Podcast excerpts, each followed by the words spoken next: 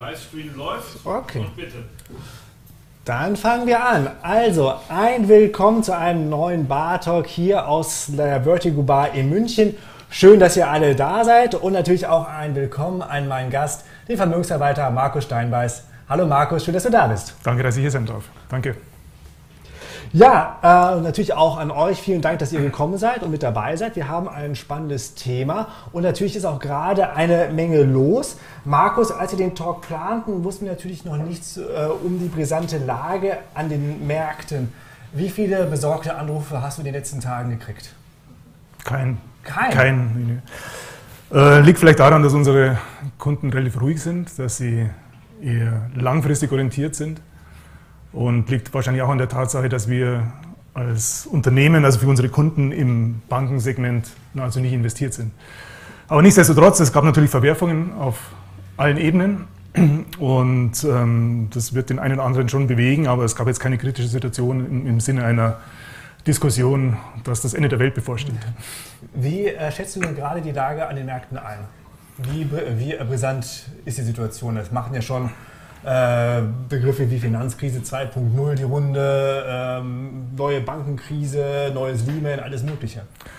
Ja, ich glaube, es geistert vieles rum und es wird auch vieles vermischt, ähm, weil die Situation, wenn wir mal beginnen, diesen, diesen Faden aufzudröseln, weil die Situation in den USA natürlich schon ein bisschen einen anderen Charakter hat als die Credit Suisse, die jetzt gerade äh, sehr, sehr stark die Gemüter erhitzt. Ähm, Das eine hat mit dem anderen gar nicht so viel zu tun, aber das eine ist vielleicht der Auslöser für das andere. Also die Situation, um das mal vielleicht so darzustellen, hat nichts mit der Finanzkrise 2007, 2008 zu tun. Sondern wir hatten damals ja eine Solvenzkrise. äh, Da ging es um die Werthaltigkeit von Krediten, um Spekulationsverluste. Subprime-Krise. Subprime-Krise, die Banken waren bei weitem nicht so kapitalisiert, wie sie das heute sind, vor allem in den USA. Und was wir heute in den USA haben, ist letztendlich eine Liquiditätskrise. Kann man vielleicht am besten vergleichen mit den 1930er Jahren, mit den Bankruns damals. Und es sind ja auch Bankruns, ähm, bloß laufen die jetzt anders ab. Bei Silicon Valley Bank zum Bei Beispiel. Silicon Da Valley Bank oder, oder anderen auch. Also das, sind, das sind klassische Bankruns, ähm, die aber lautlos vonstatten gehen und rasend schnell. Also da steht jetzt keiner mehr vor der Filiale und will sein Geld abheben, sondern es geht per Mausklick und das macht die Sache auch so schwer berechenbar und kaum kalkulierbar. Also ganz schwer zu handeln. Aber die Ursachen liegen natürlich in, ja, auf verschiedener Ebene. Das sind Managementfehler, das sind, äh, ist die Zinserhöhung der, vor allem der US-Notenbank. Und insofern ist es ein Problem, das lösbar ist, aber es kann irrational werden. Und es hat Anzeichen der Irrationalität, der Kaskadeneffekte und das macht die Sache nicht un ungefährlich, ähm, aber managebar, sagen wir es mal so. Ähm, Jetzt mit äh, Liquidität, äh, Liquiditätskrise war ja auch bei der Silicon Valley Bank. Die haben ja prinzipiell das Geld da gehabt, aber halt hatte an Wert verloren, die Anleihen. Die haben sich schnell genug, haben sie halt quasi nicht zum Nennwert äh, verkauft gekriegt. Deswegen hat ihnen auch das Geld gefehlt, um das dann an die Kunden äh, auszuzahlen. Ne? Richtig, also es, es würde und es bekommt jeder sein Geld, aber nicht am gleichen Tag zur gleichen Stunde. Ja. Das ist das Problem. Das ist diese Fristentransformation, die halt dann nicht gut funktioniert, wenn äh, nach einem extremen Zinserhöhungszyklus, wenn man Anleihen liquidieren muss, die stark im Verlust sind und diese Verluste realisieren muss. Und ähm, das war quasi Ursache des Problems. Und dann kommt eine Emotion dazu. Keiner will der Letzte sein. Wo Rauch ist, ist auch Feuer, nach dem Motto, ich will jetzt nicht der Letzte sein, der meinen Laptop hochfährt und überweist, sondern da kommt dann eins zum anderen, dann kriegt es eine Dynamik, die schwer, zu, schwer aufzuhalten ist und dann gibt es Ansteckungsgefahren. Wer ist denn der Nächste? Wer hatte noch Probleme? Und so zieht sich das durch, wenn da nicht irgendwann mal eine Brandmauer hochgezogen wird. Und das ist ja in den USA ja auch passiert mit den Fazilitäten. Das heißt, die Banken können ihre, ihre Anleihen bei der Notenbank hinterlegen, bekommen dann äh, Liquidität nominal, also sie müssen nicht abschreiben. Und insofern ist es schon so, ein, so eine kleine Brandmauer, die da hochgezogen wird.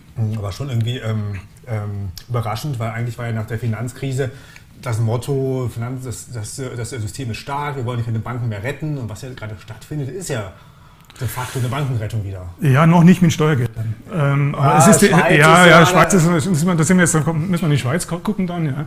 Aber in den USA ist es noch relativ in, in Bahnen. Das heißt, es läuft über die, über die Notenbank. Man muss aber auch sagen, ähm, man wenn man es verharmlost, wird man der Sache auch nicht gerecht, weil man sagt immer, es sind Regionalbanken. Ähm, diese Regionalbanken finanzieren auch weite Teile der kleineren Unternehmen und der, und der Mittelständler, die es da gibt. Und äh, das Regionalbankensystem per se hat ungefähr oder vereint ungefähr 80 Prozent der gewerblichen äh, Immobilienkredite auf sich, 50 Prozent der Konsumentendarlehen.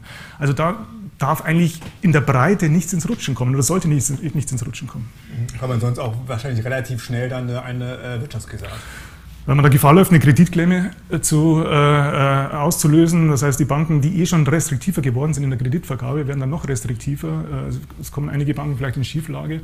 Und sowas, wenn sich sowas mal ins System frisst, ist es wirklich schwer aufzuhalten. Also wenn, dann muss man das am Anfang machen. Ich denke, man hat auch gelernt aus der Zeit der Finanzkrise ähm, und die Maßnahmen, die da getroffen wurden, die Einlagen in unbegrenzter Höhe bei der Silicon Valley Bank beispielsweise zu garantieren, die Fazilitäten zu eröffnen, das sind schon Maßnahmen, die dazu angetan sind, dass sie das System stabilisieren können. Oder jetzt diese Dollar-Swap-Geschäfte, die genau, ja auch als, genau. äh, quasi erst in der Finanzkrise erfunden wurden, sozusagen, wenn man festgestellt hat, richtig. dass es da einen Engpass gibt und jetzt haben wir, hat man auch noch mal die Linien erhöht. Ähm, du sprachst die Zinserhöhungen an, die mit zu der Krise äh, geführt haben. Haben die Notenbanken mit ihrer Inflationsbekämpfung ähm, übertrieben, dass wir jetzt in dieser äh, Situation sind? Dass wieder die Banken wackeln? Das ist, eine, das ist eine gute Frage. Die Notenbanken bekämpfen die jetzige Situation mit den Mitteln der letzten Inflation der 70er Jahre. Der große Unterschied, und auch zu den Inflationsphasen davor, 50er Jahre USA, der große Unterschied ist letztendlich die Verschuldung. Das heißt, es macht schon einen Unterschied, ob ich die Zinsen in hohen zweistelligen Bereich erhöhe wie Paul Volcker in den 70er Jahren bei einer Schuldenquote von 30 Prozent der USA oder ob ich das versuche, zwar nicht in diese Sphären, aber ob ich einen aggressiven Zinserhöhungszyklus starte, in einem Umfeld von 130 Prozent Schuldenquote. Und letztendlich ist es schon ein Dilemma, dass die Notenbank da fahren zwischen der Bekämpfung der Inflation auf der einen und äh, dem Risiko, das, das Finanzsystem zu destabilisieren auf der anderen Seite. Das ist eine schmale Gratwanderung, die, wenn wir ehrlich sind, eher mal ganz langsam gegangen wird. Ähm, man agiert zwar rhetorisch sehr, sehr aggressiv, dass man das 2%-Ziel wieder erreichen will, aber die Maßnahmen, die da bis jetzt ergriffen wurden, äh, sind natürlich, ich möchte nicht sagen Alibi, aber sind sehr, sehr moderat. Naja, die Zinserhöhungen waren schon ziemlich heftig, die Schritte. Ja, aber schauen wir, die, bleiben wir mal in unserem Währungsraum, unsere Inflation ist bei 8%, wir haben 3% Leitzins. Das ist gar nichts. Ja, wir, sind, also wir haben einen gigantischen negativen Realzins. Immer noch, ja. Also um, das, um diese Inflation wirklich aggressiv zu bekämpfen, in Klammern, was aufgrund der Verschuldung gar nicht geht oder nur schwer möglich ist, müsste man wesentlich aggressiver agieren und hätte viel, viel früher agieren müssen. Das früher ist natürlich auch ein Thema. Ja, früher vor allem. Also erst haben sie nichts getan lange Zeit, da war die Inflation transitory genau, wird schon genau. wieder äh, vorbeigehen. Und dann hat ja die FED wie oft um ein Prozentpunkt erhöht? Zwei, drei Mal Ja, 75 Basispunkte. Also die, genau, die, die FED hat genau im März letzten Jahres begonnen. Genau, da 1% Schritte waren das. Ja. Und dann äh, relativ stark, also den, den aggressivsten Zinserhöhungszyklus genau. gegangen, der in der Geschichte zu beobachten war. Genau, und da ist natürlich schon die Frage, ob man das, ob diese brutale Kehrtwende, diese, diese Vollbremsung. Ja, sie, sie macht einen, setzt einen Fehler auf den anderen drauf. Das heißt, wie du sagst, transitory das Thema lange Zeit verharmlost und dann gemerkt, oh, das ist doch nicht transitory, jetzt muss ich auch Vollgas geben. Genau. Und dann läuft man Gefahr, insbesondere in dieser Verschuldungssituation, dass man vielleicht sogar in einen Abschwung die Zinsen erhöht, weil äh, es gibt ja immer so einen, so einen Time-Effekt. Also bis die Zinserhöhungen wirken, gibt es unterschiedliche Untersuchungen, neun bis zwölf Monate, bis die richtig in sich ins System fressen. Und jetzt läuft man natürlich oder lief Gefahr, in eine konjunkturelle Abschwächungsphase aggressiv die Zinsen zu erhöhen, mit den Konsequenzen, die wir jetzt, die wir jetzt haben. Ja, ich habe mich so ein bisschen gefragt, letzte Woche, als die EZB ihre äh, Sitzung hatte, da haben sie ja auch nochmal erhöht um 0,5 äh, Prozentpunkte, ob das so eine Zinserhöhung war wie 2008 oder 2007, wann war das, als schon die Finanzkrise irgendwie mehr oder weniger Boden war, wo sie dann auch nochmal die Zinsen äh, Also das hat. zieht sich ja durch die Geschichte der EZB, dass sie eigentlich immer einen Abschwung erhöht. Ja. Ja, die äh, Politik durch den Rückspiegel, oder ich schaue mir den Rückspiegel und, und agiere dann, aber ich schaue nie voraus. Ja. Was heißt das denn jetzt für die Inflationsbekämpfung der äh, Notenbanken, wenn wir jetzt halt wieder sehen, okay, das Finanzsystem knarzt überall, ähm, werden die schon bald wieder ihre Zinsen senken? Oder senken das ist schwer, das ist, ganz, das ist ganz schwer zu sagen. Wollen wir es mal nicht hoffen, weil sonst wäre wär das System schon im Argen, muss man ganz klar sagen. Also die Inflation ist, wie du sagst, richtig, ist noch zu hoch. zumindest offiziell zu hoch. Kann man darüber streiten, ob es den Staaten nicht ganz recht ist, so 4-5% Inflation zu haben. Was die These, die ich ja unterstreichen würde, aber offiziell ist sie zu hoch. So, und ähm, man wird das rhetorisch weiter begleiten aufgrund der jüngsten Ereignisse, sowohl in den USA als auch jetzt in Europa im, im Bankensegment, kann ich mir nicht vorstellen, dass dieser Zyklus noch relativ weiter trägt. Man kann sich vorstellen, dass, die, die, dass wir jetzt am Ende dieses Zinserhöhungszyklus sind und der Kapitalmarkt, also es ist keine aggressive Prognose, der Kapitalmarkt sagt ja schon, also wenn man die Zinsstruktur ansieht, das sagt ja schon unsere Notenbank bisher und nicht weiter. So, also es wird ja schon massiv angezweifelt, dass dieses Niveau dauerhaft gehalten werden kann. Also wir haben jetzt in den USA 4,5 auf, auf der Leitzinsseite, die zweijährigen Bonds sind unter 4 Prozent, die zehnjährigen sind bei 3,3, 3,4. Das heißt, der Kapitalmarkt über diese inverse Zinsstrukturkurve agiert ja schon in einen Lockerungsmodus rein. Und äh, ich denke schon, dass die Liquiditätsversorgung der Finanzmärkte und nachrangig der Wirtschaft sich in den nächsten Monaten deutlich verbessern wird. Und diese Fazilitäten, die wir vorhin besprochen haben in den USA, haben ja schon bewirkt, dass die Bilanzsumme in der letzten Woche um 300 Milliarden US-Dollar nach oben geschossen ist. Genau, also ja. bisher hat ja die Fed schön abgebaut. Ich glaube 95 Milliarden ja, genau. waren es im Monat, genau. war also genau. ging runter und jetzt hat man da genau. irgendwie so einen Strich, der senkrecht äh, nach oben geht. Also die Bilanzsumme ja. steigt wieder. Ähm, jetzt ist ja, wir sprachen ja über den massiven äh, Inflationsanstieg, der jetzt da auch dazu dieser massiven Gegenreaktion der Notenbanken äh, geführt hat. Ähm, was, ich, was, ich, was ich mich so frage, was war denn der Auslöser für diesen, äh, für diesen Anstieg? Ich meine, jahrelang waren die Teuerungsraten niedrig, obwohl die Geldpolitik sehr locker war. Da hat man ja versucht, quasi mit allen Mitteln die Inflationsraten nach oben zu kriegen und dann ist nichts äh, und, und, und, trotzdem ist nichts äh, passiert. Mhm. Warum haben wir diesen Anstieg nicht schon früher kommen sehen, sondern, sondern ähm, erst jetzt? Sagen wir so, wir waren in einer außergewöhnlichen Zeit. Anomalie hast du, glaube ich. Ich habe eine Anomalie gesagt. Ja. Ja. Ich, ich denke, die, die letzten 25, 30 Jahre waren finanzmarkttechnisch, auch realwirtschaftlich dazu angetan, sie als Anomalie zu bezeichnen. Warum? Ähm, wie du schon sagst, die Notenbanken haben die Zentralbanken massiv ausgeweitet, haben jede, jede Krise mit frisch gedrucktem Geld bekämpft. Äh, und zwar mit oder durch Maßnahmen, die wir uns vor 15 Jahren oder 20 Jahren nicht vorstellen konnten. Das haben einen Werkzeugkasten erweitert? Äh, sehr erweitert und das immer wieder deklariert, das ist alles in ihrem Mandat. Ähm, da gab es einige Klagen, dann, wie wir alle wissen, vom Verfassungsgericht, Bundesverfassungsgericht, aber auch beim EuGH, das dann immer wieder durchgewunken wurde. Aber das ist ein eigenes Thema, da können wir auch eine Stunde drüber reden. Ähm, aber de facto war das eine Anomalie. Und warum war es eine Anomalie? Weil wir in einem, einem Zeitalter waren, das begann so Ende der 90er, Anfang der 2000er Jahre, das sehr, sehr, sehr, sehr stark geprägt war von Globalisierung. Das heißt, Fall des Eisernen Vorhangs, Beitritt Chinas zur Welthandelsorganisation 2001. Und es hat dramatische disinflationäre Auswirkungen. Also wie wir alle wissen, Lieferketten wurden erweitert, Produktionsprozesse wurden äh, in Emerging Markets, sprich in Schwellenländer verlagert, insbesondere nach China, Asien. Günstige Löhne. Das heißt genau, das heißt in einer relativ kurzen Zeit kamen Hunderte von Millionen Arbeitskräfte an den globalen Arbeitsmarkt. Mit all den Konsequenzen. Produkte wurden immer billiger, das Ganze flankiert von Digitalisierung, Automatisierung die, sagen wir, die, die Lohnmacht der westlichen, sprich USA, Europa, westlichen Arbeitnehmerinnen und Arbeitnehmer wurde erodiert, weil viele einfache und mittlere Jobs einfach weggebrochen sind. Das heißt, es war ein enorm disinflationärer Sog. Dieser disinflationäre Sog wurde begleitet von deflationären Schocks, Finanzkrise als Beispiel, als der größte Schock in dieser, in dieser Phase. Eurokrise. Eurokrise 2011. Ähm, aber dieser, dieser diese Globalisierung hat dafür gesorgt, dass sämtliche inflationäre Entscheidungen auf der geldpolitischen Seite nie sich ins System gefressen haben und inflationär wurden. Ähm, dazu kommen noch andere Themen. Rohstoffpreise waren letztendlich äh, auf der schwächeren Seite in weiten Teilen dieser Phase. Es gab mir so einen kleinen 2007, 2008 so einen Rohstoffspike, aber das, das war es in weiten Teilen auch. Sparquote war relativ Sparquote, hoch. Genau. Also es, das war ein, ein enormer deflationärer Prozess, der zu den Entwicklungen geführt hat, die Exzesse verursacht haben. Das heißt, Zinsen fielen in einer dramatischen Art und Weise auf Niveaus, die äh, in der Menschheitsgeschichte noch nie zu beobachten waren. Also ich kann mich erinnern, deutsche Wiedervereinigung, zehnjährige Bundesanleihe, 10% Zins, nominal.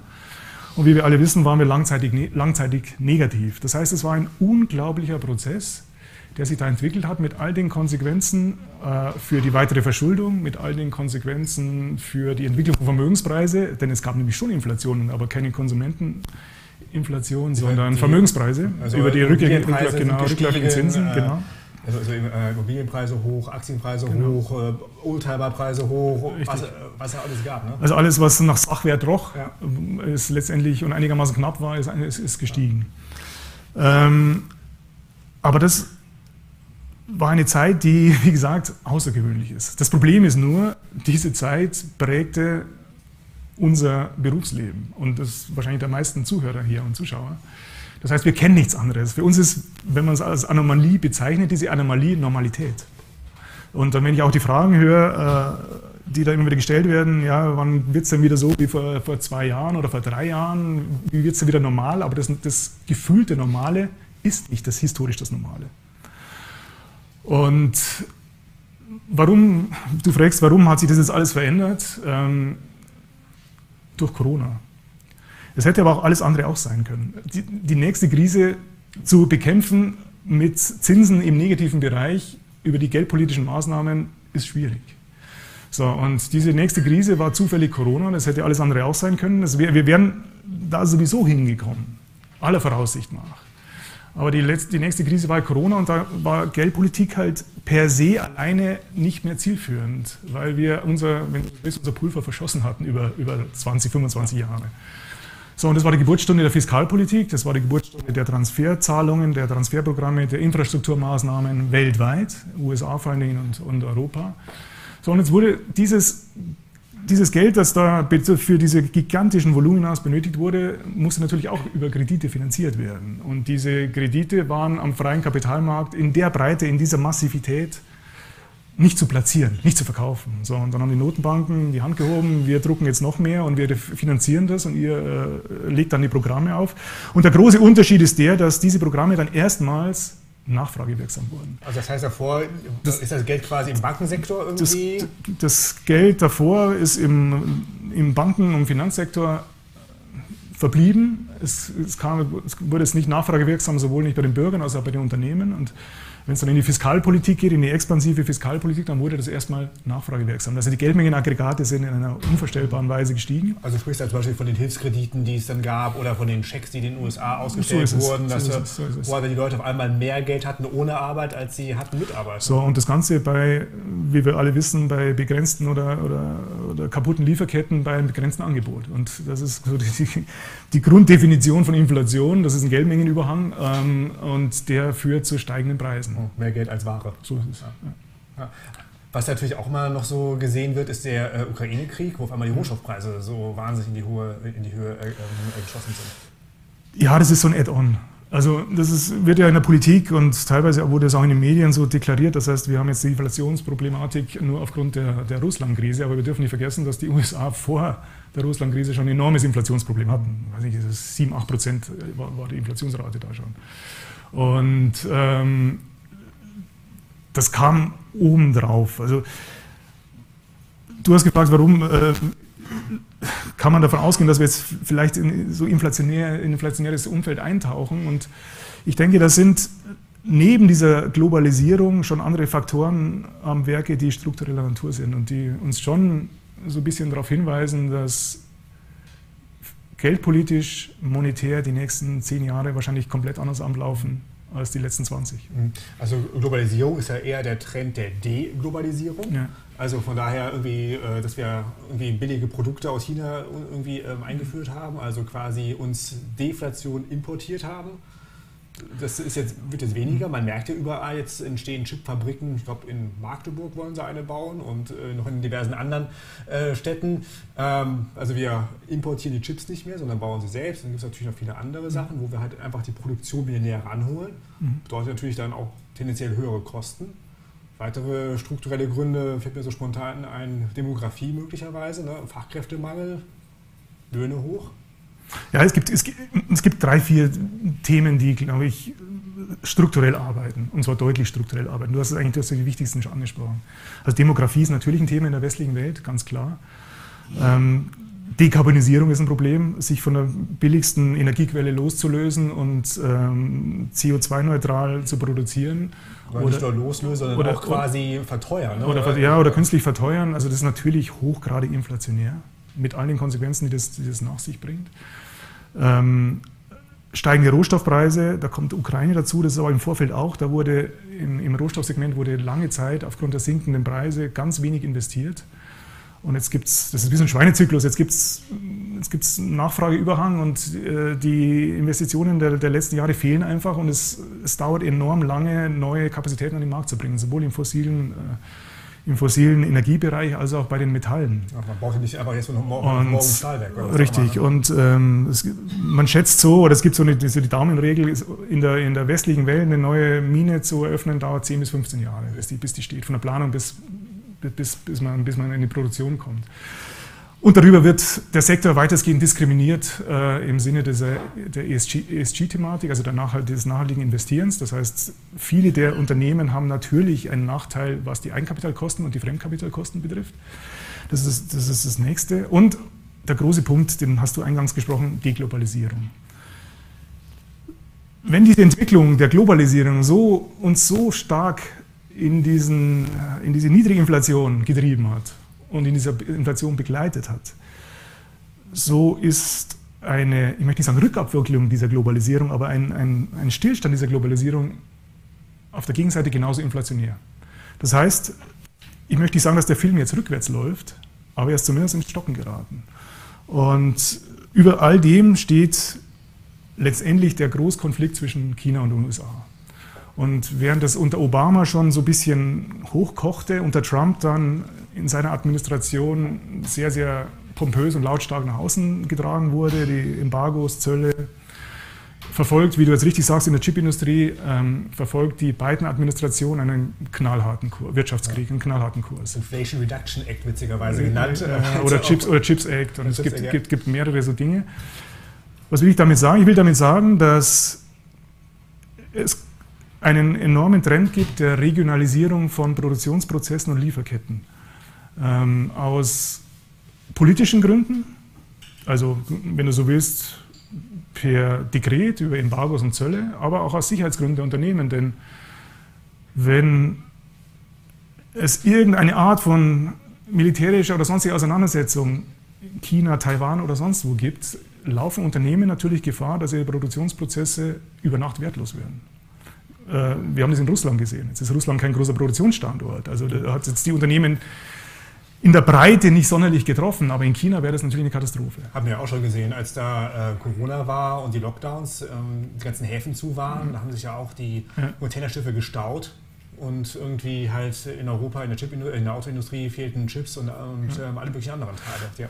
So ist es. Und das macht natürlich einen Unterschied, ob du, wie du sagst, ob du äh, die Produktionsprozesse in, in, in Asien hast oder, oder ob du die in der westlichen Welt hast, in den USA oder in Europa. Das sind alles Preiseffekte.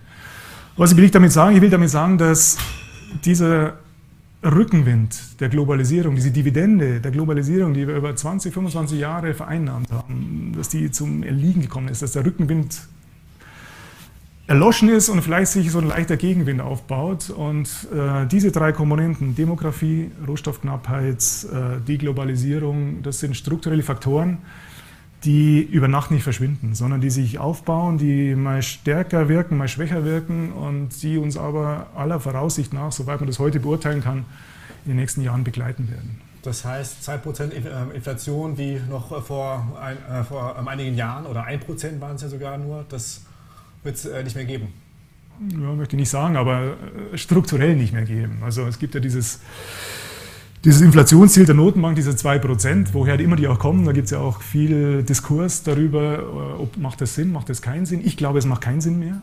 Ähm, wir haben eine ganz andere Situation jetzt, aber äh, die Notenbanken werden sich hüten, dieses Ziel aufzugeben, weil dann verlieren sie Glaubwürdigkeit. Und das, wie wir bei der Credit Suisse sehen oder im Bankenbereich, es geht nur um Glaubwürdigkeit.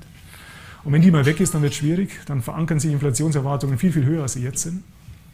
Ähm, wenn, wenn man sich Inflationszyklen ansieht, in unseren Wirtschaftsräumen, also in der westlichen Welt, das sind die 1970er Jahre, die bekanntesten, die die meisten noch so ein bisschen im Kopf haben, aber auch die 1950er Jahre, äh, insbesondere in den USA, also Nachkriegsjahre in den USA. Aber wenn man sich auch verschiedene Zyklen in Lateinamerika ansieht, dann stellt man fest, dass eine Inflationsphase keine lineare Phase ist. Das heißt, Inflationsraten schwanken. Und zwar wie so Sinuskurven oder wie so Corona-Wellen, wenn du so willst. Ähm, aber die Preise fallen nicht mehr, sie steigen bloß unterschiedlich schnell. Also der, der, der Preisindex oder der, der Warenkorb, wie es so schön heißt, ist, ist am Steigen. Aber er steigt in unterschiedlicher Geschwindigkeiten. Also wenn die Inflation, das ist völlig klar, von 9% auf 2 fällt, dann heißt das nicht, dass die Preise fallen, sie steigen nur langsamer. Und ähm, man stellt eben fest, dass es diese Schwankungen gibt. Das hat die unterschiedlichsten Gründe, die man auch plausibel erklären kann. Ähm, Unternehmen verändern ihr Investitionsverhalten, Konsumenten verändern ihr Ausgabenverhalten, Notenbanken versuchen dagegen zu arbeiten, schwächen die Konjunktur ab. Und das, der entscheidende Punkt sind natürlich Basiseffekte. Und wir hatten den stärksten Anstieg der Inflation, also in diesem Zyklus jetzt im ersten Halbjahr 22, also vergangenes Jahr. Und wir laufen jetzt in die Phase rein, wo wir in die Basiseffekte kommen. Also mit anderen Worten, Brot letztes Jahr 1 Euro, jetzt 2 Euro, 100% Inflation. Nächstes Jahr immer noch 2 Euro, 0% Inflation. Also jetzt laufen wir in diese Basiseffekte rein. Darum ist es auch durchaus nicht verwunderlich, dass wir mittlerweile Abschwächungen haben, bei den, bei den, zumindest bei den Headline, also bei den äh, normalen Inflationsraten sehen.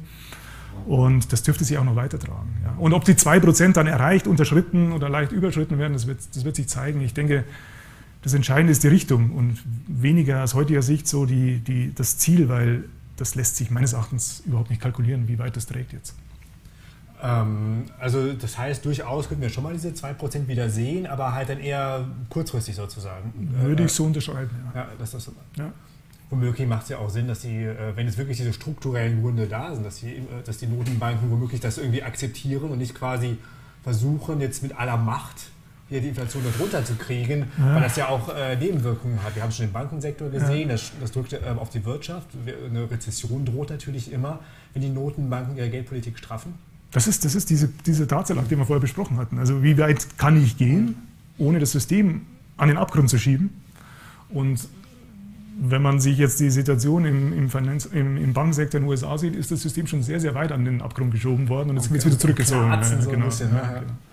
Äh, wenn du sagst, dass wir jetzt so eine Anomalie hatten die letzten 20, 25 Jahre, würdest du sagen, dass die Inflation quasi in unserem Geldsystem angelegt ist? Ja, das würde ich so sagen. Ähm, letztendlich, da müssen wir ein bisschen weiter zurückschauen. Also letztendlich haben wir ein ungedecktes Währungssystem. Und vor zwei Jahren war der 50-jährige Geburtstag der, äh, des, der Beendigung des Bretton Woods-Systems, nämlich dem System äh, 1971. Bis dahin war ja der US-Dollar an Gold gekoppelt und um die 30 Jahre hat es auch ganz gut funktioniert. Das heißt, die Amerikaner haben den Alliierten und den äh, Ländern, die US-Dollar als Währungsreserven hielten, garantiert, dass sie die Dollar zurücknehmen zum festen Wechselkurs zum Gold und gegen Gold eintauschen. Das waren 35 Dollar. Und wie es immer so kommt, Haushaltsdisziplin war nicht so ausgeprägt. Vietnamkrieg vor allem dann, der sehr, sehr, sehr, sehr stark natürlich das Budget der Amerikaner belastet hat. Und dann wurden die viele, viele Länder, die Währungsreserven hielten, in US-Dollar, wurden nervös.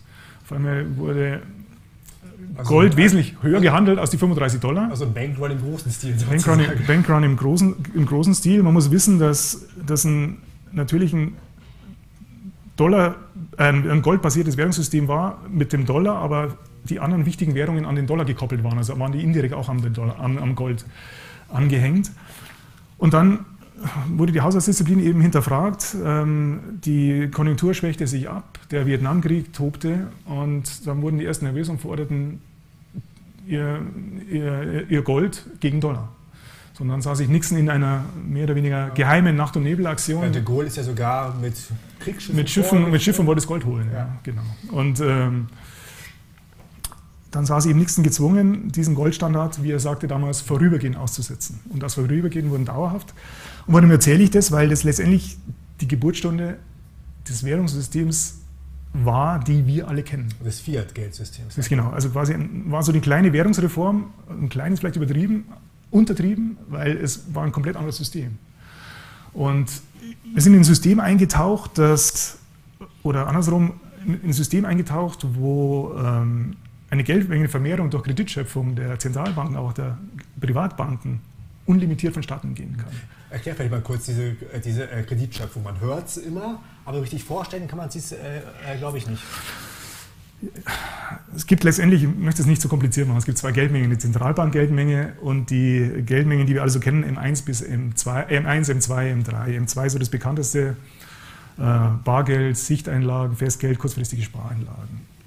So, und ähm, eine Zentralbank per se erhöht nur die Zentralbankgeldmenge, aber erhöht nicht die Geldmenge, die so im Umlauf ist und äh, die nachfragewirksam werden kann. So, das machen die Geschäftsbanken. Das heißt, sie geben Kredite aus. Äh, und ist das Geld von der Zentralbank? Genau, geben Kredite aus, ähm, haben dann äh, ein Guthaben und eine Forderung, weil das, der Kredit ist auf der Bankbilanz und das Geld liegt beim Kunden dann quasi auf dem Konto. Das ist eine, eine Bilanzverlängerung und so wird Geld geschöpft in, in, in, dem Rahmen, der ihnen zugestanden wird von der Zentralbank. Und ähm, dieses System hat natürlich kein Limit, weil es durch nichts gedeckt ist und kann äh, in, in Nuancen äh, gesteuert werden oder, oder, auch größer gesteuert werden von der Zentralbank, wie, je nachdem wie restriktiv sie äh, ihre Politik fährt, aber es ist inflationär. Also, und jetzt, also du meinst quasi, dass die, ähm, dass die Geschäftsbanken sich halt wenn sie Geld brauchen, halt zur, äh, zur Zentralbank gehen, sich dort das Geld sozusagen leihen können, gegenüber halt dem Leitzins. Ja. Und das Geld wiederum können sie als Kredit ausgeben. Ja. Und äh, solange halt Nachfrage da ist, können sie immer neue Kredite ausgeben und das Geld immer wieder sich von der Zentralbank holen. So, und letztendlich kann die Zentralbank jede mögliche Geldmenge zur Verfügung stellen. Und auch den Staaten zur Verfügung stellen, was wir auch natürlich erlebt haben und immer noch erleben. Ja. Also per se ist dieses System inflationär. Und halt eben nicht mehr gedeckt oder verankert als. Würde auch gar nicht mehr funktionieren. Also mit unserer Art des Wirtschaftens in der westlichen Welt, diese Welt ist geprägt von, von Schulden. Also wir leben als Aggregat, also um Gottes Willen nicht jeder Einzelne, aber als Aggregat leben wir in unserer Gesellschaft über unsere Verhältnissen. Also wir sprechen eigentlich nur von Netto-Mittelkreditaufnahme, aber nie von, von Tilgung. Ja. Es geht ja auch bei Staaten nur darum, dass sie sich halt mit, dass mit neuen Krediten die alten Kredite bedienen. Richtig. Weil irgendwie zurückzahlen kannst du ja eh Es wird kein Euro jemals zurückgezahlt werden können. In der Breite. Nie und nimmer. Es ist eine, wie du sagst, es ist eine Refinanzierung der Altschulden. Ja. Ja. Wobei natürlich, wenn man sich mal so sich überlegt, das hat natürlich auch, dieses neue Geldsystem natürlich auch wahnsinnige Wirtschaftsaufschwünge äh, äh, produziert.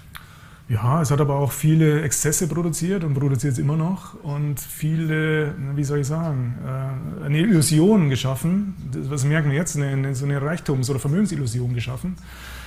Weil je weniger ich für meine Kredite an Zinsen äh, zahlen muss, desto höhere Volumina kann ich aufnehmen, desto größer sind die Anschaffungen, also auf der Immobilienseite. Und das da entsteht so eine, eine, Vermögensillusion, die, und das ist auch die große Gefahr, der wir jetzt gegenüberstehen, also auch am Immobilienmarkt, äh, die durchaus mal temporär schwierig werden kann. Ja. Dass dann irgendwie die Assets ja nicht so werthaltig sind, wie ich dachte. Ne? Ja, und dass man das, das Kredite nicht mehr bedient werden können und dann zu Liquidierungen kommt. Ja. Was ähm, heißt das denn jetzt für meine persönliche Anlagestrategie, wenn wir in so ein inflationäres Zeitalter kommen? Also man muss, man muss ein bisschen aufpassen dieses inflationäre Zeitalter kann deflationäre Phasen oder disinflationäre Phasen haben. Das haben wir ja gerade besprochen. Diese Inflationsraten laufen nicht linear nach oben, sondern die schwanken sehr stark. Und diese, diese Schwankungen haben schon auch konse oder deutliche Konsequenzen auf, auf, auf Assetpreise, also auf Anlagegüter. Wenn du mich so fragst, es gibt diese klassischen Themen, die man beachten sollte und Dinge, die man in Erwägung ziehen sollte in einer inflationären Phase, das sind letztendlich Sachwerte.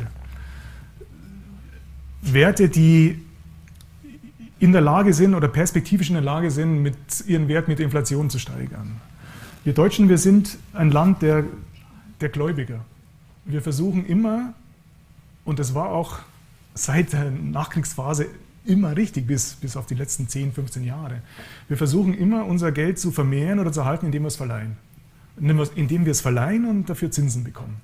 Also das Geld einzahlen auf die Sparkasse, Sparkasse also auch quasi Verleihen, Ja, Spar, ne? Sparkonto, genau, Sparkonto, Anleihen, Lebensversicherungen, die überwiegend dann wieder in Anleihen eventuell investieren, Bausparverträge, was der Teufel.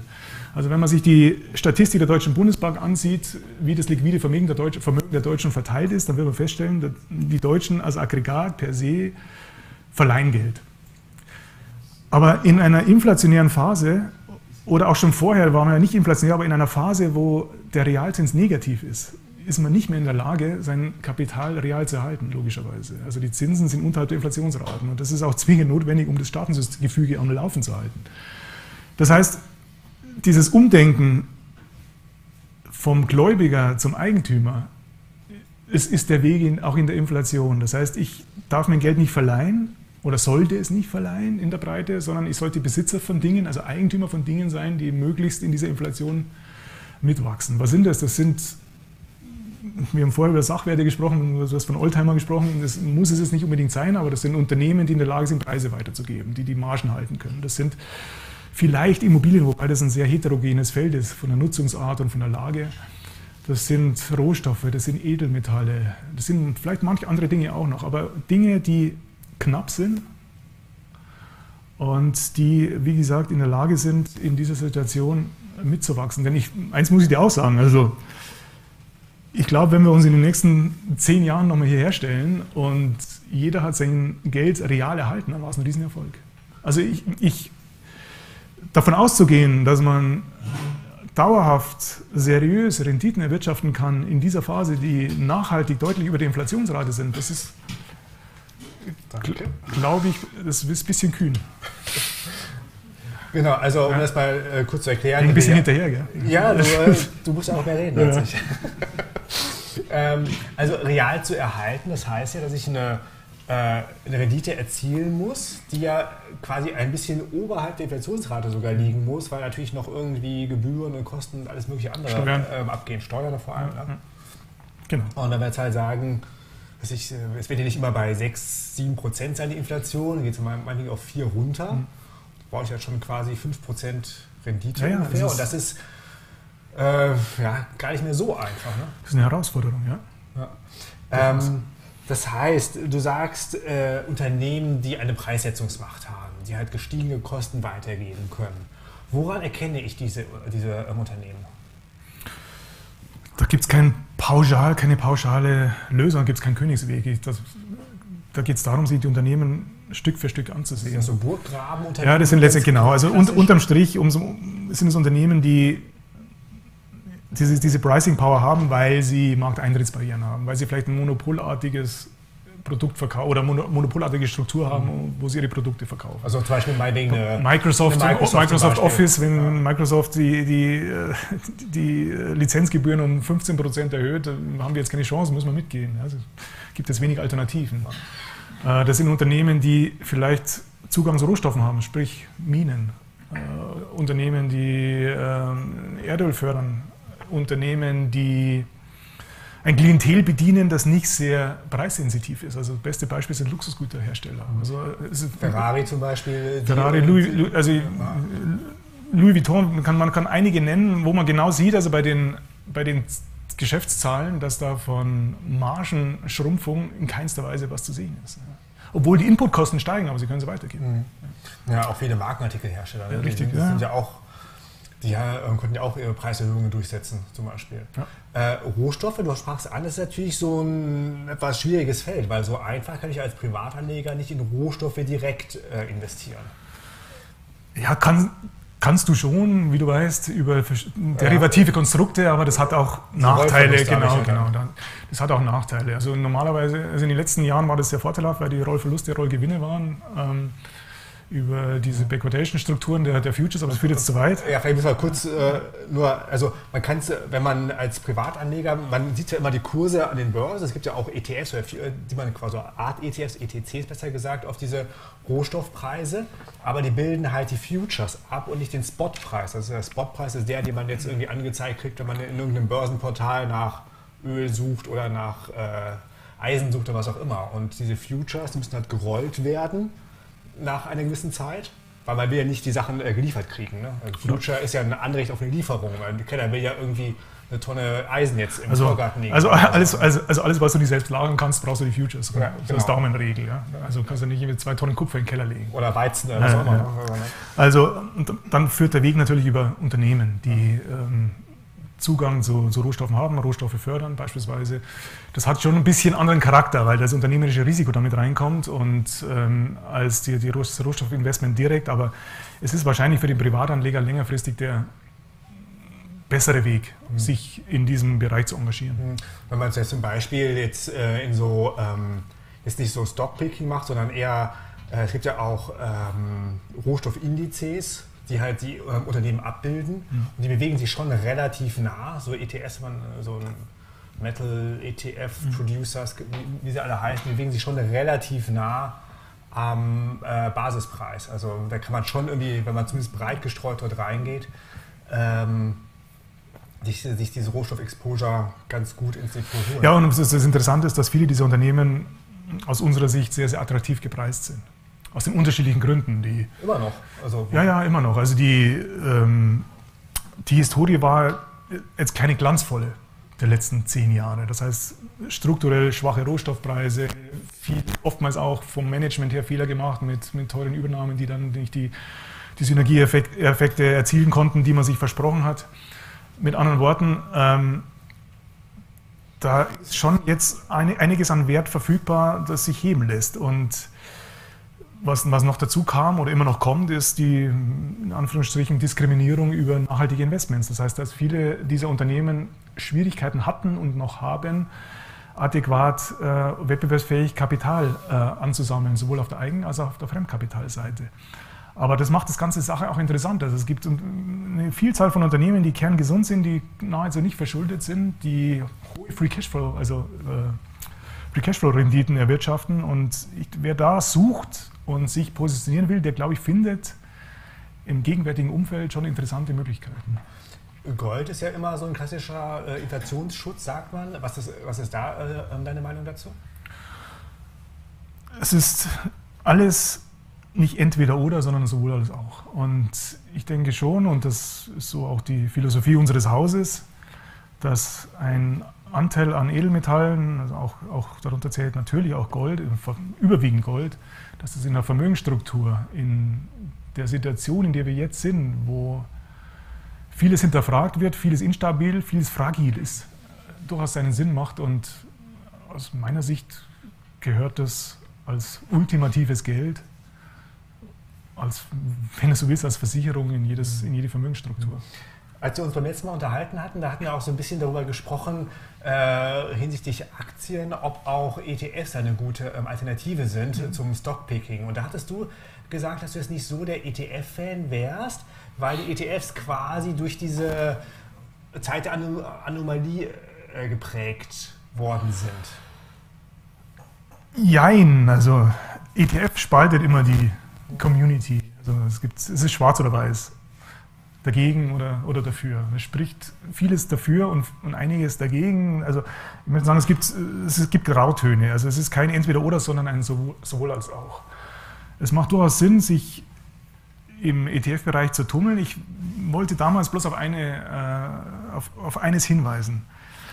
Es gibt eine Vielzahl von ETFs. Die am verbreitetsten sind die, die ganz normale Indizes replizieren. Ähm, Standard Poor's, DAX, Eurostocks, MSCI World.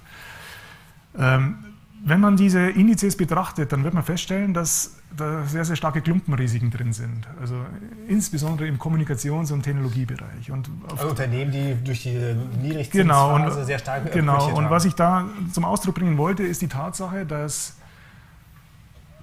wenn die These belastbar ist, dass wir von einer disinflationären Welt in eine inflationäre Phase übergetreten sind seit zwei Jahren, und wenn diese inflationäre Phase nicht zyklisch, sondern strukturell ist, wie wir sie jetzt ausgebreitet hatten, dann muss man sich die Frage stellen, sind die alten Gewinner eigentlich noch die neuen Gewinner und sind die Schwergewichte in diesen Indizes, die die alten Gewinner sind, weil sie von niedrigeren Zinsen profitiert haben, sind das die Gewinner der nächsten fünf, zehn Jahre. Und da wage ich mein Fragezeichen. Aber es gibt auch ETFs, die gleichgewichtet die, die, ja. die Werte investieren. Also ich will nur sagen, dass jede Phase seine Lieblingskinder kennt. Und wir haben uns mal die Mühe gemacht, zu jeder Dekade, also 1990, 2000, 2010, 2020, 1980, glaube ich auch schon, haben wir auch schon angeschaut, die zehn Unternehmen mit der höchsten Marktkapitalisierung zu betrachten. Und da wird man Überraschendes feststellen.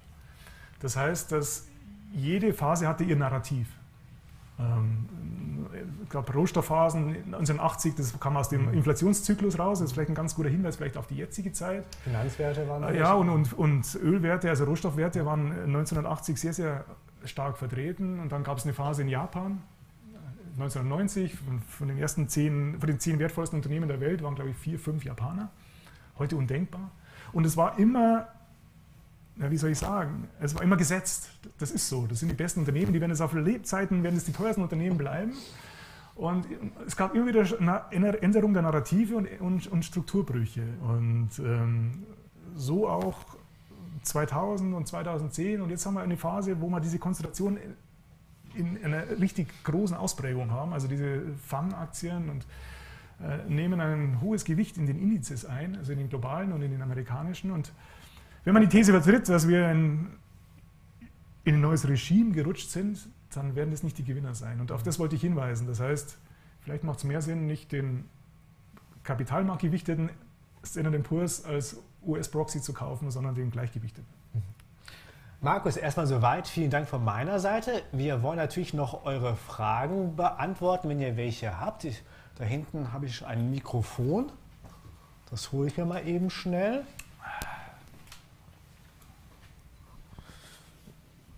Dankeschön. Wer hat denn eine Frage?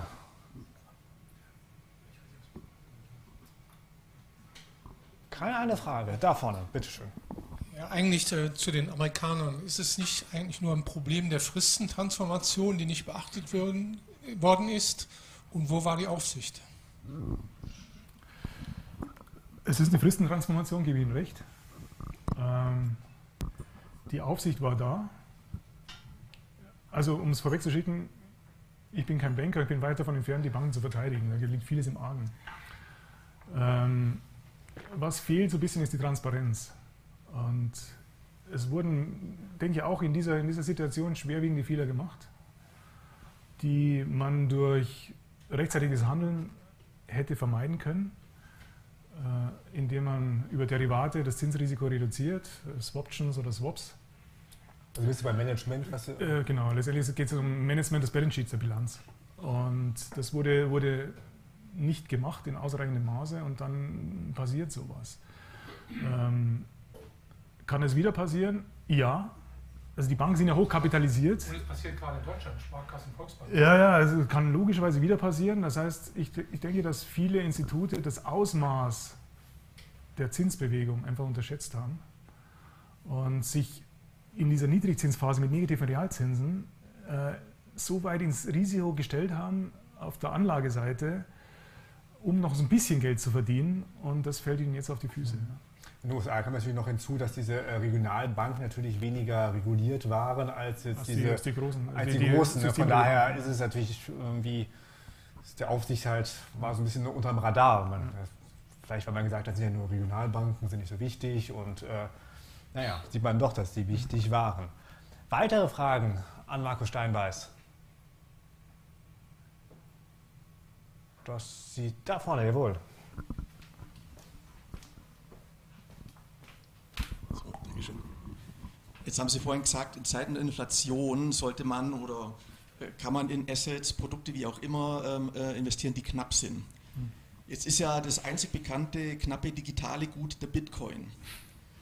Also da, von daher würde der Bitcoin profitieren. Andererseits ist der Bitcoin eben ein hochrisikoreiches äh, Asset, ähm, welches von der Niedrigzinsphase massiv ähm, profitiert hat.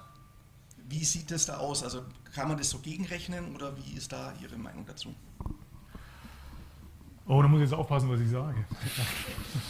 Ja, Bitcoin ist eine Glaubensfrage. Ja, ja, eine ne? Glaubensfrage. Also so, irgendeine Seite fühlt sich auf den Fuß getreten. Also grundsätzlich finde ich die Idee, die hinter dem Bitcoin steckt, sehr interessant, weil sie letztendlich das von Clemens angesprochene Fiat-Geldsystem hinterfragt und umgehen will. Das heißt, dass eine Anlagemöglichkeit bietet, das außerhalb des Geldsystems liegt, ähnlich wie Gold, also wie digitales Gold. Ob das sich so gestaltet, wie sich manche das erhoffen, in Klammern, Klammer auf, ich vielleicht auch, Klammer zu, wird sich, wird sich zeigen. Bis dato hat es diesen Zweck vielleicht aus unterschiedlichen Gründen noch nicht erfüllt. Ähm, wenn Sie sich mal ansehen, mit was korreliert der Bitcoin, ist in erster Linie der Nasdaq. Also der korreliert in erster Linie oder überwiegend momentan mit der Risikoneigung oder Risikoaversion von Technologieanlegern. Aber es wird sich zeigen in den nächsten Jahren, ob diese Währungen den Zweck erfüllen, den viele sich erhoffen. Äh, ich wage aus heutiger Sicht noch keine Prognose und ich glaube, das ist auch seriöserweise nicht, nicht zu, zu wagen. Aber er hat eine Chance, in diese Lücke einzusteigen oder reinzustoßen und ich, er wird noch viel Gegenwind seitens der, der Notenbanken und der Politik erfahren, weil nach dem Motto, du sollst keine anderen Götter haben als mich, ähm, ist ein, ein alternatives Währungssystem natürlich schwerem Druck ausgesetzt und das wird beim Bitcoin zweifellos so sein. Er wird mit Argumenten bekämpft werden wie Geldwäsche, Kriminalität. Äh, das steht außer Frage, aber er hat die Chance, den Zweck, den sich viele erhoffen, zu erfüllen und ähm, ich bin so 50-50. Ich fand ja spannend, dass jetzt in den letzten Tagen, als die Märkte äh, gewackelt haben, da ist gestiegen Gold, klassische Krisenwährung, aber auch der Bitcoin. Und der Nasdaq. Der hat letzte Woche auch stark wieder. Ja, und, aber es war Gold, ja. Bitcoin und äh, Ethereum zumindest. Ja, also da hatte ich schon so ein bisschen den ja, Eindruck, als hätte auch so das, eine, das recht, ich habe auch so ein bisschen Hoffnung geschöpft. Als wäre so eine, wir ziehen wir unser Geld von den Banken ja, und packen es in andere Liquiditätsformen, weil wir da unser Geld nicht für sicher halten. Das fand ich überraschend, weil eigentlich Bitcoin ja auch das klassische Risk-Off-Asset ist. Also, ähm, also, also Risk-On besser gesagt, was dann verkauft wird, wenn es halt wackelt. Und, aber in den letzten Tagen, seit einer Woche, steigt es ziemlich stark. Weitere Fragen? Jawohl, da hinten.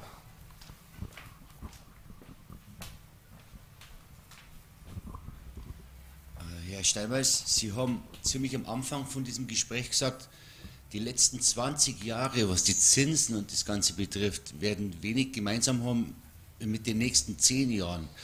Können Sie uns nochmal das Ganze erläutern oder darauf eingehen, was Ihrer Meinung nach die nächsten 10 Jahre den großen Unterschied zu den vergangenen 20 Jahren ausmacht? Also ich, wir haben natürlich auch keine Glaskugel und das Entscheidende sind diese strukturellen Faktoren, die wir, die wir, die wir aufgezählt haben. Das, ich glaube, das Spannende ist der Pfad. Wir haben die letzten Jahre immer diskutiert, wie kann eigentlich diese Schuldensituation in irgendeine Art von Gleichgewicht irgendwann mal gelangen. Und wir haben, wir haben ja festgestellt, dass, also nicht wir, sondern die Welt hat festgestellt, dass die Schuldenniveaus weiter teils exponentiell steigen. Und das hat natürlich die Ursache in den niedrigen Zinsen. Das heißt, wenn ich keine Zinsbelastung habe, ist es egal, wie viel Kredit ich aufnehme. Aber wir, wir, kommen irgendwann und wir sind teilweise an dem Punkt, wo, das, wo der Kapitalmarkt das nicht mehr toleriert. Also das markanteste Beispiel war vergangenes Jahr Großbritannien, äh, als der Kapitalmarkt irgendwann mal gesagt hat, bisher und nicht weiter. Äh, Steuersenkung, Ausweitung der Budgetdefizite und, und äh, das, das, machen wir nicht mehr mit. Die Notenbank musste dann stark eingreifen. Genau. Pensionsfonds Pfund, kamen. Pfund abgestürzt. Pfund abgestürzt, Pensionsfonds kamen unter Druck. Das heißt, es, irgendwann kommt der Punkt, wo das System gerecht, äh, äh kracht und äh, an seine Grenzen stößt.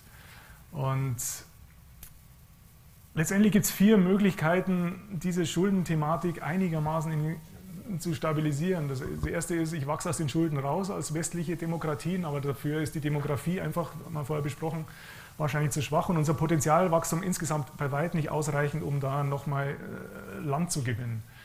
Das zweite sind äh, Einsparungen und wie wir alle wissen, ist unser politisches System nicht in der Lage und äh, wird es auch nie umsetzen, größere Einsparungen in, in, in, den, in den Haushalt zu integrieren. Wir haben gesehen, was das in, Griechenland in der Eurokrise, was das für Auswirkungen auf der sozialen und politischen Ebene verursacht. Also das fällt, diese beiden Komponenten fallen raus. Und dann gibt es noch, da gibt es noch zwei Möglichkeiten. Das eine ist, wir streichen die Schulden,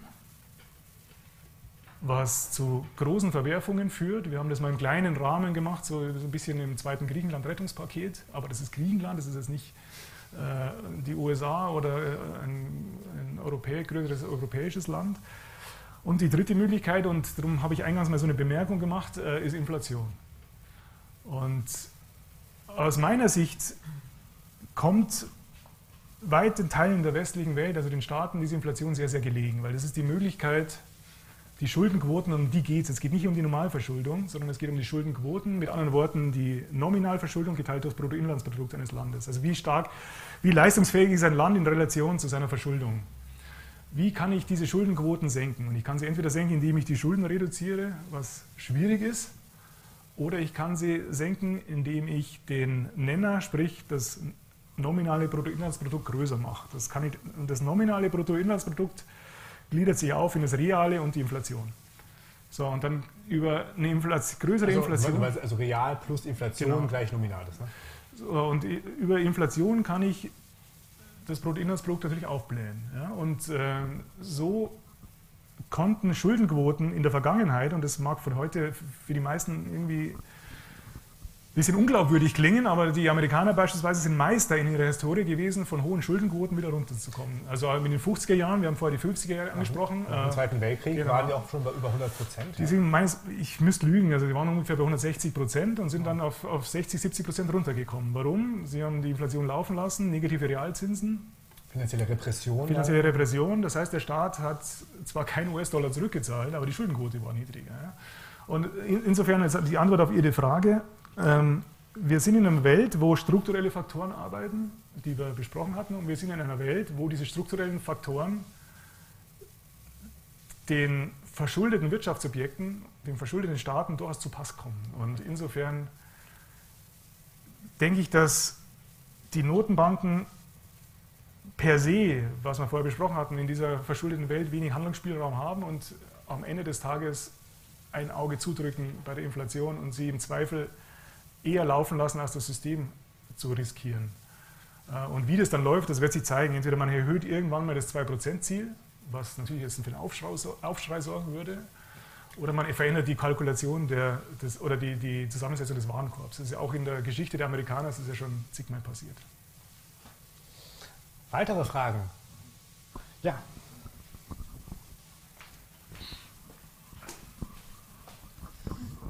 UBS hat heute ja die Credit Suisse übernommen.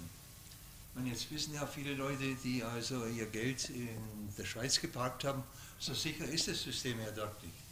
Jetzt mal eine Frage an Sie. Haben Sie letzte Woche Put auf die Schweizer Währung gekauft? Nein. Nein. Nicht? Aber wir haben Kundengelder von der Credit Suisse bekommen. Ähm, für die Schweiz ist das eine Katastrophe, weil das ist ihr Geschäftsmodell. Also das Bankensystem ist ihr Geschäftsmodell. Die Rettungsmaßnahmen und die Liquiditätsgarantien, die da gegeben wurden, sind in Relation zu dem Bruttoinlandsprodukt, das die Schweiz erwirtschaftet, in gigantischer Höhe. Ähm, ich denke, dass der Weg, der jetzt gegangen wurde, das klingt jetzt zwar vielleicht ein bisschen aggressiv, ja, ja, also, dass, der unumgänglich war. Also am, am, am Freitag war mehr oder weniger klar, die nach den Ausflüssen am Donnerstag und Freitag, letztendlich hat die Credit Suisse genauso einen Bankrun erfahren wie die amerikanischen Banken, ähm, war klar, dass der Börsenkurs am Montag nicht so ohne weiteres gehandelt werden kann. Und ähm, ob das jetzt ausreicht, wird sich zeigen. Aber die Credit Suisse ist ja ein, ein Siechtum über viele, viele Jahre. Das hat jetzt überhaupt nichts mit dem US-System zu tun, sondern die Krise der amerikanischen Banken ist letztendlich war der letzte Tropfen der das fast zum Überlaufen gebracht hat und das Vertrauen erodiert hat. Aber die Geschichte der Great Swiss ist eine Geschichte von in den letzten ja. Jahren von Missmanagement und Skandalen. Ja, wir hatten die Spitzel-Affäre zum Beispiel, gab es gewesen. Ja, die waren bei, haben leichtfertige Kredite äh, vergeben, waren bei der Pleite beim Hedgefonds dabei. Die haben so ziemlich alles mitgenommen, was da so auf dem Weg lag. Irgendwie, ne? Also die Deutsche Bank in der Schweiz. Ja. Genau, und äh, wie gesagt, das war jetzt wirklich, wahrscheinlich wirklich nur so der, der, Tropfen auf den heißen Stein, weil man dann irgendwie auch das ganze System dann halt, also die ganze, auch da keine, der keine Zeit mehr gegeben hat. Irgendwie der, der neue CEO wollte ja irgendwie die Bank neu aufstellen und Risiken minimieren und die Zeit hat er nicht mehr gehabt. Weitere Fragen an Herrn Steinbeiß, an den Markus? Das. Ah, doch, da vorne. Okay.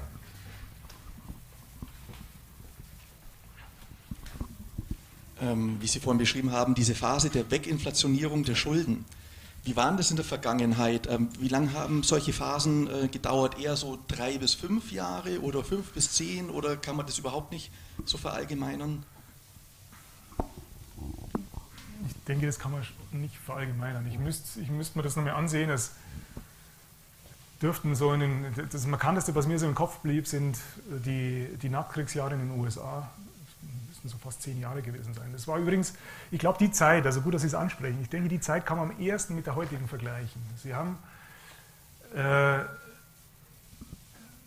ähnliche Problematik gehabt, was Lieferketten und Produktionsprozesse betrifft, nach dem Krieg.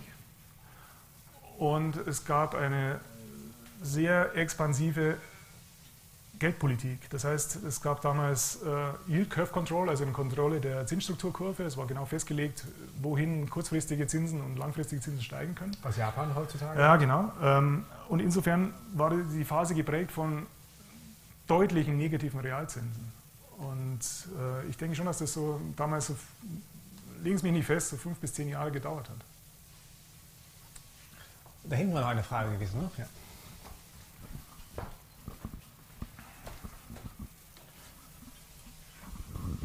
Ja, hallo. Ich wollte noch fragen zum Thema Sachwerte. Äh, die Immobilienaktienunternehmen, die sind jetzt gerade momentan ja ziemlich in, nach unten geprügelt worden. Die leiden natürlich auch durch die gestiegenen Zinskosten, Finanzierungskosten. Äh, wie sehen Sie da die Zukunft bei denen, weil das ja auch so ein Anlage-Asset ist? Sie sprechen jetzt wahrscheinlich die deutschen Werte an wie Sie richtig sagen, sind die deutlich unter Druck gekommen.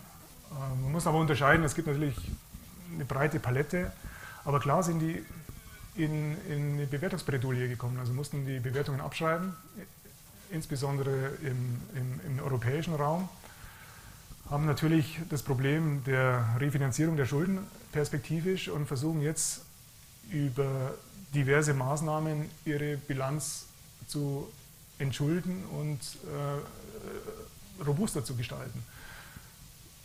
Dazu zählt die Streichung von Dividenden, dazu zählt der Verkauf von Beständen. Ähm, ich denke, wenn Sie sich, das muss man, kann man jetzt überhaupt nicht allgemein äh, verargumentieren, sondern muss man sich jedes Unternehmen per se anschauen und das ist wirklich ein, ein harter Job, weil man die Bewertungsmaßstäbe in der Bilanz sich ansehen muss und die, äh, die zugrunde liegenden Renditen, die da als Basis verwendet werden. Aber ich denke, dass einige von denen so deutlich unter den Net Asset Value, unter den Bewertungen liegen mittlerweile, dass man vielleicht mal wieder ein Auge drauf sehen kann und sich das mal genau ansehen kann. Ja. Aber da sehen Sie, äh, wie stark dieses sogenannte Betongold, das äh, natürlich sehr, sehr stark als, als Stabilitätsanker im Bewusstsein der Bevölkerung ist, wie stark diese Anlageklasse Schwankungen unterworfen ist. Wenn Sie im Haus wohnen, äh, merken Sie das nicht, weil Sie nicht jeden Tag einen Makler schicken und ein Angebot einholen, aber an, der, an der, Börse und an den, an den äh, Kursen sehen Sie das. Und es gibt aber immer wieder Chancen, weil da wird es wirklich sehr, sehr deutlich, was Sie ansprechen. Das heißt, der Kapitalmarkt unterschießt und überschießt da oftmals und das gibt Opportunitäten, die man durchaus auch mal nutzen kann. Aber da pauschal jetzt eine Aussage zu treffen, Sie wissen selber, es geht um die Nutzungsart, es geht um die Lage, wie, ist, wie sieht der Bestand aus und das ist ganz, ganz schwierig. Immobilien, gerade du hast ja schon deutlich gemacht, dass du nicht so per se der Immobilienfan bist, ähm, sondern das kommt ja immer auf den Einzelfall so ein bisschen an. Und natürlich hat man jetzt auch ähm, ja, die ganzen Sanierungsauflagen. Ich glaube, die Bild-Zeitung hat heute getitelt, Deutsche haben Angst um, äh, um, um, äh, um, ihr Haus oder sowas. Sanierungswahn oder so, riesig drüber. Ähm, also Immobilie per se ist nicht unbedingt so der Inflationsschutz. Es ist zumindest kein Selbstläufer, wie er immer dargestellt wird und äh, ist nicht der Fels in der Brandung, der, der ähm, alles übersteht und zwar schadlos übersteht, wie es, oftmals suggeriert wird. Es, der Immobilienmarkt ist der große Nutznießer der, der, der Niedrigzinsphase gewesen. So, und äh, dementsprechend bekommt man Probleme, wenn sich diese Phase mal in, in, eine andere Richtung bewegt und in genau der Situation sind wir jetzt. Ist es deswegen zu verteufeln? Nein, aber äh, ich sage dir eins, wir wissen alle nicht, wo das hinläuft. Und ich glaube, für die Anleger und also auch sowohl für, für Privatanleger und auch die das professionell tun, ist es entscheidend, dass man sich dem, so diesem Sachwerkcharakter vielleicht verschreibt, aber dass man das sehr, sehr stark streut und dass man viele Anlageklassen hier berücksichtigt, die davon profitieren können. Die Immobilie ist sicherlich eine davon, aber sie ist sicherlich nicht die Allheiligende und die, wo man große Klumpenrisiken eingehen sollte. Genau, wollte ich gerade Ja. sagen, je nach äh, Vermögen hat man da halt auch ein sehr schnell ein Klumpenrisiko in seinem Depot. ja. Ne? Weitere Fragen? Gut. Markus, dann vielen Dank für deine Einschätzungen. Danke. Äh, vielen Dank für die ganzen Fragen und das, ähm, und das Mitmachen und das dabei sein. Der nächste Bar Talk ist natürlich schon in Planung und wer den Termin nicht äh, verpassen will, der abonniert am besten meinen Newsletter unter renibelrenite.de. Da gibt es nicht nur den nächsten Termin, sondern natürlich auch einmal in der Woche einen Kommentar zur Lage an den Märkten. Wie gesagt, die Adresse ist renibelrenite.de. Da stehen auch äh, so Aufsteller, wo man auf die Website kommt. In diesem Sinne, Markus, vielen Dank. Der offizielle Teil sozusagen ist jetzt vorbei, aber du bleibst ja noch ein bisschen da und da ist natürlich noch Zeit für weitere Gespräche. Dankeschön. Danke, vielen Dank.